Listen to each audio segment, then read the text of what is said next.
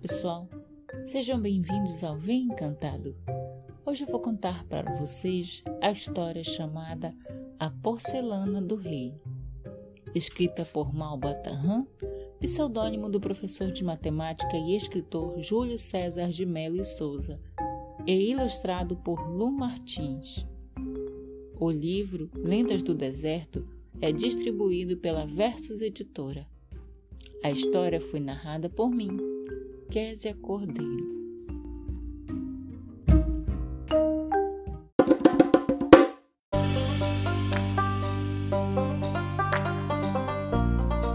Porcelana do rei.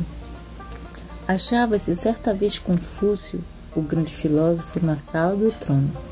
Em dado momento, o rei, afastando-se por alguns instantes dos ricos mandarins que o rodeavam, dirigiu-se ao sábio chinês e perguntou-lhe: Diz-me, honrado Confúcio, como deve agir o magistrado? Com extrema severidade, a fim de corrigir e dominar os maus? Ou com absoluta benevolência, a fim de não sacrificar os bons? Ao ouvir as palavras do soberano, o ilustre filósofo conservou-se em silêncio. Passados alguns minutos de profunda reflexão, chamou um servo que se achava perto e pediu-lhe que trouxesse dois baldes, sendo um com água fervente e o outro com água gelada. Ora havia na sala, adornando a escada que conduzia ao trono, dois lindos vasos dourados de porcelana. Eram peças preciosas, quase sagradas que o rei muito apreciava.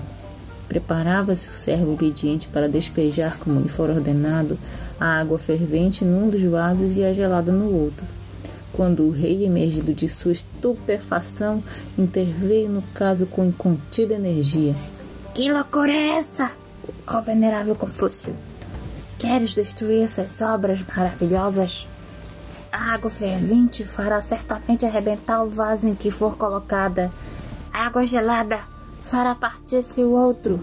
Confúcio tomou então de um dos baldes, misturou a água fervente com a água gelada e com a mistura assim obtida encheu os dois vasos sem perigo algum. O poderoso monarca e os venerados mandarins observaram atônitos a atitude singular do filósofo.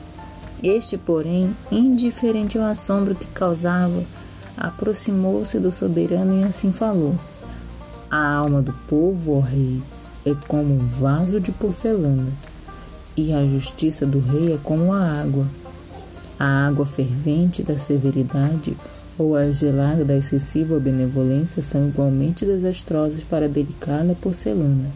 Manda, pois, a sabedoria e ensina a prudência que haja um perfeito equilíbrio entre a severidade com que se pode castigar o mal e a longanimidade com que se deve educar e corrigir o bom.